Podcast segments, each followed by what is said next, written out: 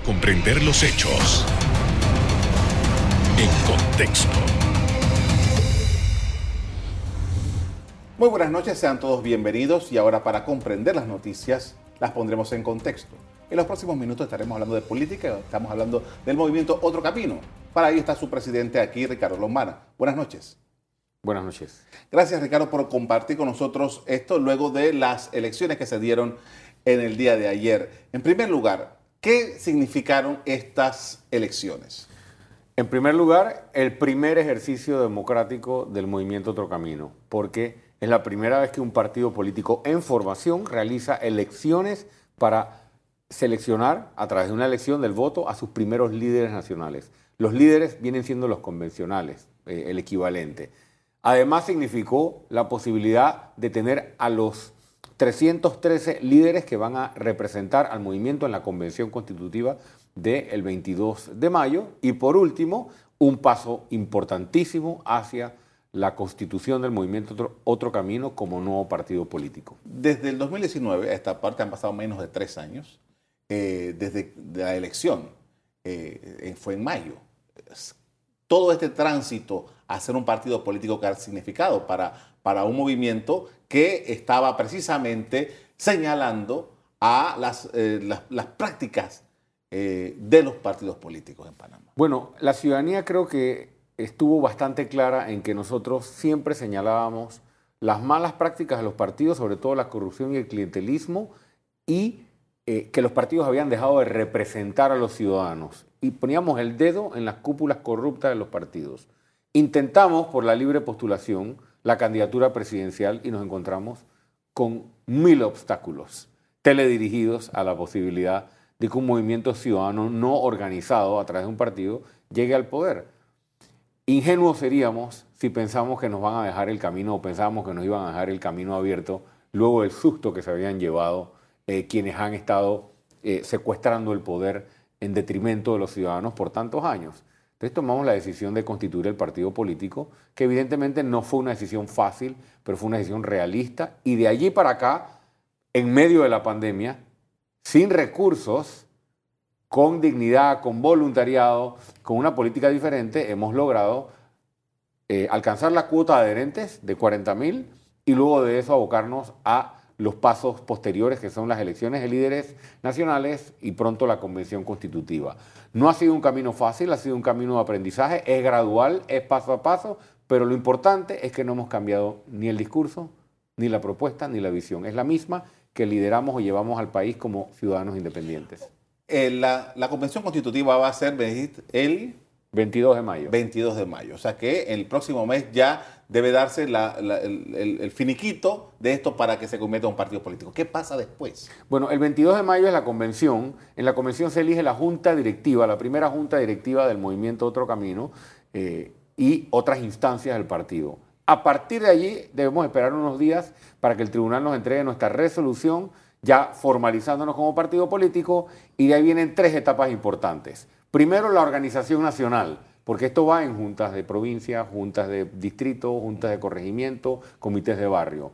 Segundo, el ejercicio de preselección de candidatos y selección de candidatos, porque ahora como partido podemos postular candidatos y vamos a postular candidatos a todos los cargos de elección popular. Ya tenemos un comité que está haciendo, ha creado los perfiles y está haciendo las listas de preselección de candidaturas.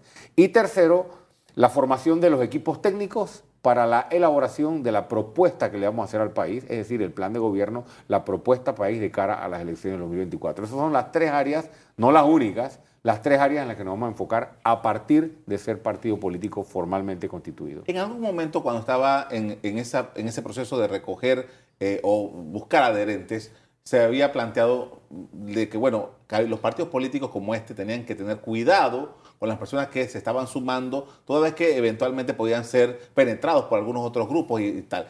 Creo que usted hizo algunas observaciones sobre eso eventualmente. Ahora, ¿cómo eh, se está cuidando para que no ocurra eso que ustedes estaban diciendo. La ciudadanía tiene que entender que las reglas del juego de Panamá, las reglas electorales y de partidos políticos, no las podemos cambiar mientras estén los mismos en el poder. Entonces es muy fácil decir, oye, pero lo que hay que hacer es cambiar, lo que hay que hacer es modificar, lo que hay que hacer es no... Las reglas del juego permiten que cualquier persona se inscriba en un partido político. ¿Eso qué quiere decir? Que aquí mañana puede venir Benicio Robinson si quiere, con todos los escándalos que tiene, e inscribirse y no nos damos ni cuenta, sino hasta que salga el padrón electoral y nos dan el reporte de que se ha inscrito. ¿Qué quiere decir eso?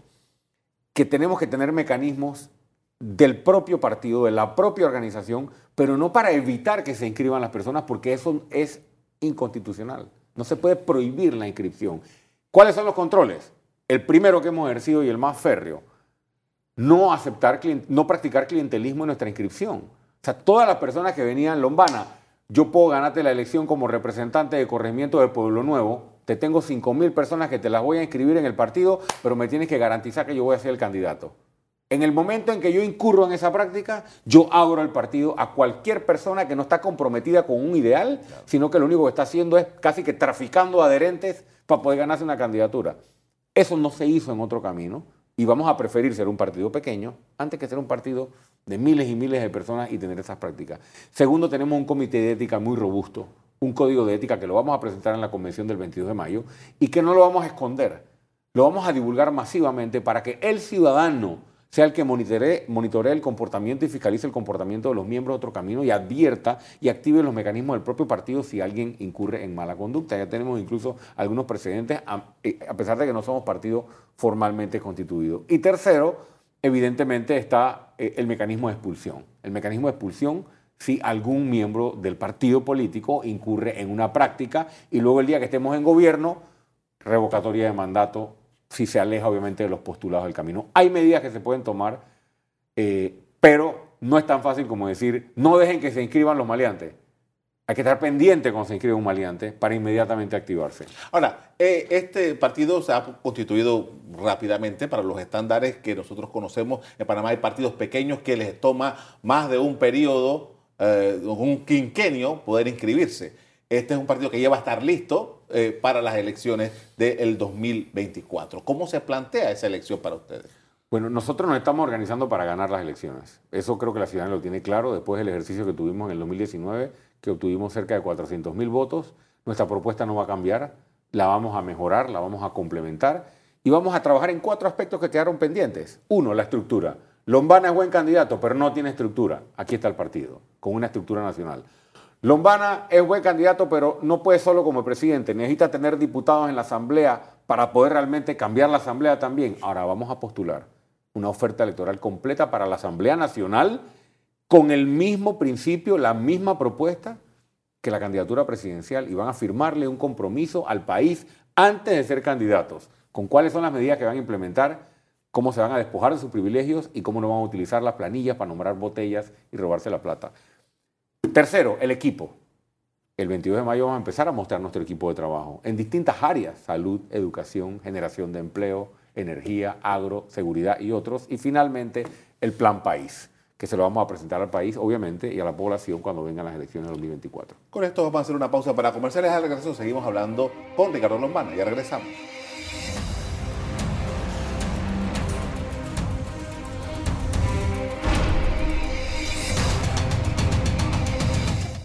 Estamos de regreso hablando con Ricardo Lombana, estamos hablando de su partido, el movimiento Otro Camino. Y, hombre, eh, apostaron por la institucionalidad, un partido político, ahora tiene un reto electoral, un reto electoral que, como quiera que sea, siempre se va a ver cuántos votos sacó este candidato como eh, a la libre postulación, con una estructura, cómo se plantea. ¿Cómo ustedes están viendo esos escenarios para la elección del 2024? Mira, lo principal es que el partido, o sea, hay dos retos, lo que quiere decir que hay dos retos principales.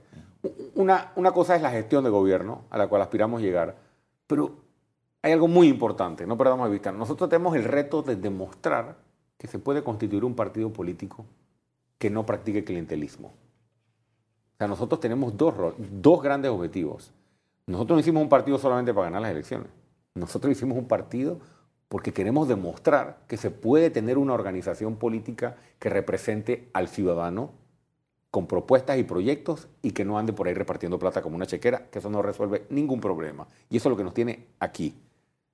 Y después llegar a gobierno. ¿Cómo vemos los escenarios? Los escenarios, eh, nosotros nos sentimos ahora mismo muy optimistas vamos a estar listos para las elecciones, vamos a tener candidatos a todos los cargos, ahora es muy distinto, antes yo estaba solo como candidato a presidente y no existía esta estrategia o este fenómeno de que tienes al representante de corregimiento pidiendo los votos, obviamente para el presidente y para el representante, igual el alcalde, igual el diputado, eh, ahora va a ser muy distinto eh, y vamos a presentarle, obviamente, y en eso estamos trabajando, eh, un bloque. No es solo el movimiento Otro Camino, tenemos una alianza natural que venimos conversando, que es la alianza con toda la propuesta independiente.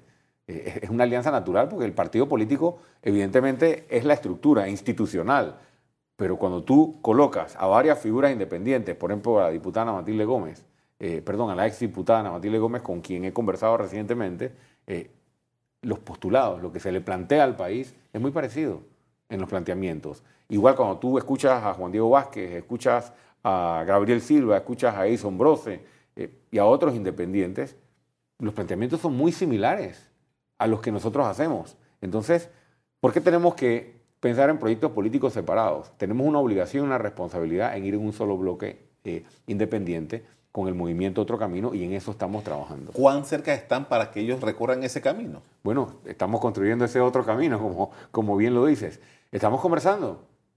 las cartas están en la mesa. Viene pronto la fecha para inscribir las candidaturas independientes. Y nosotros consideramos que debemos ponernos de acuerdo antes de la fecha en que abran las candidaturas independientes eh, sobre la propuesta.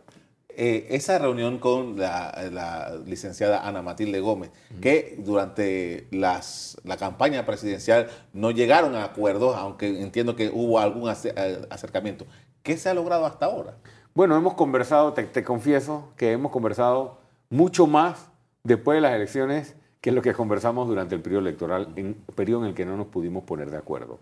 Eh, eh, creo que hemos superado esa etapa, eh, entendido este, que son momentos distintos y que ambos tenemos una responsabilidad. no, no, no, podemos, ni ella, ni yo, ni otros que pensamos igual, aventurarnos en proyectos políticos separados. Este, las conversaciones han sido acerca de eso, las conversaciones han sido acerca de la Caja de Seguro Social, que es un tema de mucha preocupación para ella como para mí, para el movimiento Otro Camino.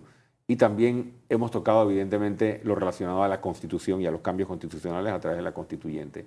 Yo me siento optimista sobre la posibilidad o de la posibilidad de que haya un entendimiento, este, no solo con ella, sino con distintos representantes del sector independiente. Le han preguntado otras veces sobre eso, pero ¿en qué ha quedado aquel, aquellos, esa eh, intercambio de, de, misivas con Rubén Blades? Eh, no sé, la verdad, te digo que no sé, y, no, porque no, no, he sabido más nada. Eh, esa, esa, canción este, sonó en ese momento, este, no he escuchado más, eh, no sé qué, qué está pensando el señor Rubén Blades, pero reitero lo que dije en su momento. me parece positivo que él se involucre en los asuntos políticos del país y ojalá viniera a Panamá a coadyuvar y ayudarnos en este esfuerzo que estamos haciendo muchos panameños aquí. Ahora, eh, eh, disputarse la presidencia de la República en el año 2024 me parece que es, eh, aparte del reto político que es, es un país totalmente distinto al de hace tres años. O sea, estamos hablando de un país después de la pandemia con una economía que se, vino al, se fue al piso, con unas condiciones de endeudamiento tremendas. ¿Cómo ustedes ven estos fenómenos? Bueno, nosotros, como te dije, nos estamos preparando para ganar las elecciones, indistintamente de quién sea el candidato hemos aprendido en el recorrido y una de las cosas que hemos aprendido es que una cosa son lo que dicen las encuestas y otra cosa es lo que el ciudadano a pie necesita. Y tenemos cinco años ya escuchando al panameño y a la panameña porque estamos recorriendo el país sin parar. Generación de empleo es la prioridad número uno de nuestro proyecto. Esa es la preocupación número uno del panameño hoy. Seis, siete de cada diez panameños están no solo diciendo necesito empleo, necesito ingresos, sino queriendo que se atienda el problema del costo de la canasta básica. Esa es la prioridad número uno. Nosotros estamos trabajando desde ya y el 22 de mayo vamos a anunciar algo de esto, nuestra propuesta en materia de generación de empleo. Y te menciono, sin alargarme, solo cuatro áreas prioritarias. Turismo, eh, construcción, logística y puertos y agroindustria. No son las únicas áreas en las que nos vamos a enfocar, pero hemos desarrollado y estamos desarrollando propuestas específicas para generar una cantidad importante de empleos con proyectos en esas cuatro áreas, porque el país necesita empleo. Evidentemente, seguimos manteniendo con firmeza nuestra propuesta anticorrupción con 11 medidas específicas que nosotros presentamos en la campaña anterior y las vamos a insistir en presentar. Y evidentemente salud y educación siguen siendo los dos pilares sociales prioritarios para el movimiento Otro Camino. Hace un rato mencionó que con Ana Matilde Gómez había hablado sobre el tema del Seguro Social. El presidente de la República presentó una propuesta la semana pasada eh, en, la que, en, la que, en que indica que eh, parte del dinero de la minera va a ser utilizado para esto. ¿Cuál es su observación sobre esto? Lamentable, lamentable desde todo punto de vista. Y no, no considero lamentable que se quiera atender un problema. Pero eso fue un anuncio. O sea, esto fue un, eh, esto fue un anuncio del estatus de una negociación de un contrato que no se ha firmado, que además de que no se ha firmado, después de firmado tiene que ir a la Asamblea Nacional, donde sufre modificaciones y después pasar los tres debates. Pero como quieren hacer política, hacen un anuncio y ya repartieron toda la plata con un contrato que no está firmado. Eso te deja más dudas a mí que, respuestas. Y dos, eh, me preocupa que se ponga un parche. ¿Para qué hicimos el diálogo de la Caja de Seguro Social entonces? Donde salieron soluciones integrales. El presidente Cortizo estaba muy claro antes de asumir el poder que ese era el problema más importante para resolver. Sí, vino la pandemia y eso, aunque no es una excusa, se puede entender que puede haber trastocado evidentemente la ejecución de, de ciertos proyectos importantes, pero ponerle un parche de ciento y tantos millones de dólares al programa de IBM o al déficit del programa IBM, eh, vamos, eh, todos sabemos que eso es una curita y que eso no es la solución de un problema. Y tercero, también me preocupa la falta de la palabra transparencia y de la palabra fiscalización y la palabra rendición de cuentas al lado de ese rosario de millones de dólares. Miren, aquí solamente ahorrando en gastos de movilización, en gastos innecesarios, en, contratos para familiares, eh, para donantes de campaña, este, viáticos, viajes, gastos de representación, salarios exorbitantes, un hachi, tantas cosas que hay ahí para recortar. Y no estoy hablando de dejar sin ingresos a la gente, recortar gastos que son innecesarios, esas planillas brujas, para la gente que cobra 600 dólares porque necesita trabajo y se quedan con 100 para poder comer y le devuelven 500 dólares al diputado que lo nombró. Se están robando la plata. Allí es donde está la plata para salvar el déficit y tapar el déficit de la Caja de Seguro Social. Ah, no, pero como necesitan justificar la renegociación con la minera, salen con el caramelo de que vamos a ayudar a los jubilados, vamos a ayudar al proyecto IBM y demás. Politiquería. Con esto vamos a hacer una pausa para comerciales. A regreso seguimos hablando con Ricardo Lombana. Ya regresamos.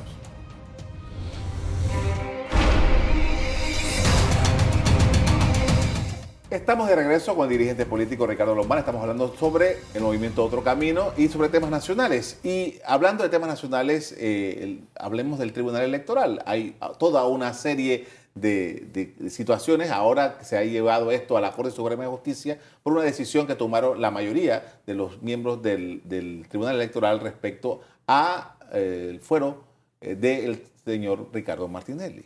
¿Cuál es su evaluación? Lo primero que quiero decir es que el fuero penal electoral no debería existir. Y si yo llego a ser presidente de la República, voy a promover la eliminación del fuero penal electoral. Y esto no lo digo ahora porque el tema esté de moda. Antes de estar en política, cuando estaba en los medios y en organizaciones civiles, promovía esta postura. Luego en la Comisión de Reformas Electorales propusimos la eliminación del fuero electoral, pero recibimos obviamente el voto en contra este, eh, del status quo. Hemos mantenido la postura. Segundo, lamentable, lamentable que el Tribunal Electoral vaya más allá de su competencia, eh, como lo ha dicho el Procurador Caraballo en su opinión de inconstitucionalidad, eh, y toque eh, un tema que no le correspondía para tirarle un salvavidas este, a un político muy cuestionado de este país, que debería estar tal vez preocupado por la justicia y por rendir cuentas a la justicia y no pensando en candidaturas eh, y hacer un partido. Y yo creo que al ver cómo él se ha salvado de la justicia y cómo le tiran el salvavidas al foro penal electoral, creo que entonces podemos entender para qué es que está haciendo un partido. Porque el fuero penal electoral ha venido evolucionando, Carlos. Al principio estaban protegidos solamente los funcionarios electos. Después, los candidatos de los partidos. A cargo de elección popular. ahora todo candidato en toda elección interna de cada partido tiene foro electoral. tú lo único que tienes que hacer es mantenerte, mantenerte haciendo procesos internos y, estás siempre protegido y al, al margen de que la justicia te alcance. Lamentable.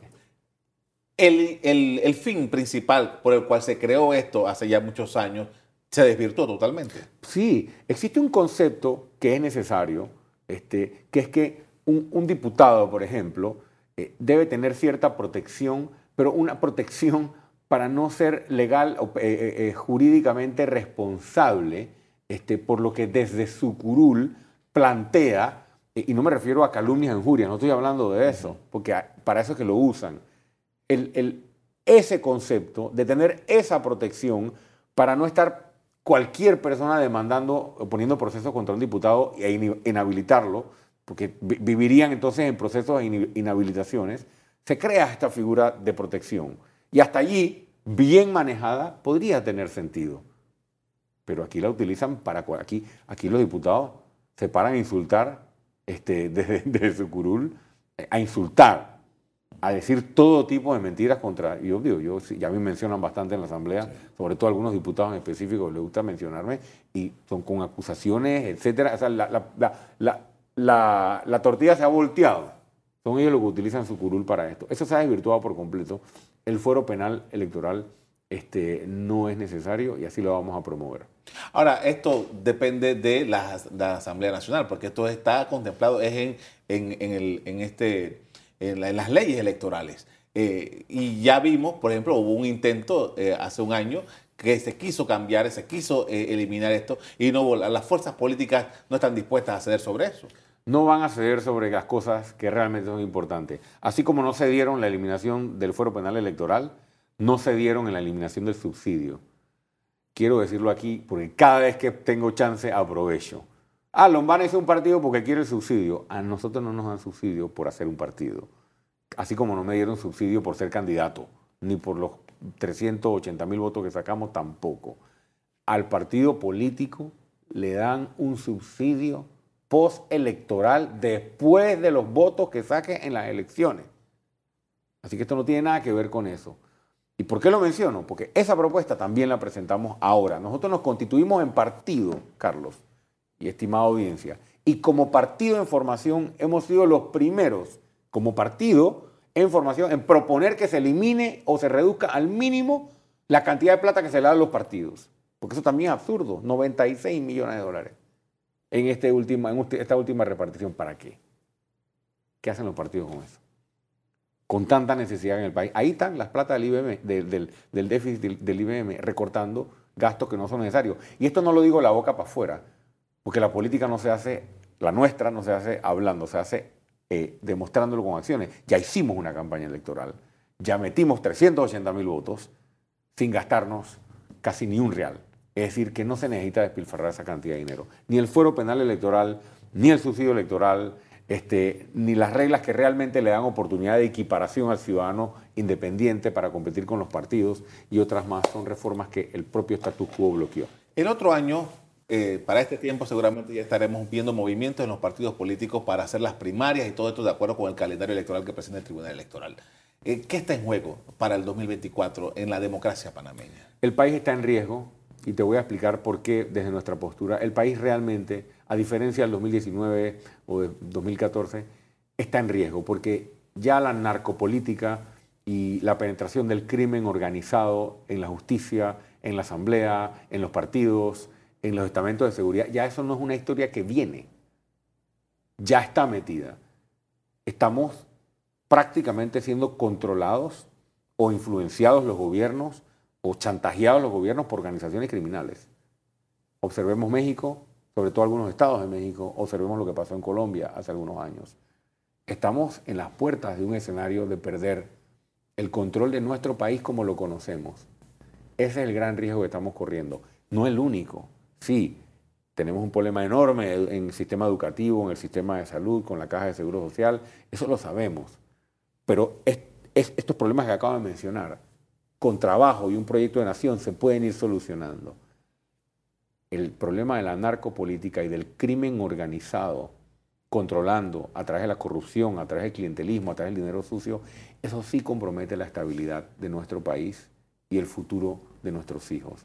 Está en riesgo eso y por eso nosotros vamos a postular a buenos candidatos y candidatas a todos los cargos de elección popular y le pido a la ciudadanía eh, que esté pendiente, que esté pendiente de nuestro movimiento, de nuestros candidatos y de lo que nuestros candidatos le van a presentar al país. Se me acaba el tiempo, pero una, una, una ¿cómo ves a los electores? ¿Cómo ves al, al ciudadano para esta elección? Eh, lo veo desesperado, lo veo defraudado, está defraudado por el sistema, no solo por el PRD. O sea, tú, tú, tú, los, tú los ves, tú los escuchas. Yo, yo hablo con toda la gente en las comarcas, en los campos. En la, ya no están solamente molestos con el gobierno o con el PRD, están defraudados por un sistema político que no les responde ni les representa. Así que creo que puede venir un voto este, eh, de los que voten, porque mucha gente tal vez optará por no votar, por haber perdido la fe en el sistema, un voto eh, eh, de un ciudadano defraudado, tal vez apostando a una última esperanza, y esa esperanza es la que nosotros estamos pues, pidiéndole con mucho respeto al ciudadano que la vea reflejada en el movimiento Otro Camino. Gracias por habernos acompañado esta noche. Gracias a ustedes. A ustedes también gracias por habernos acompañado. Sigan en sintonía de EcoTV. Buenas noches.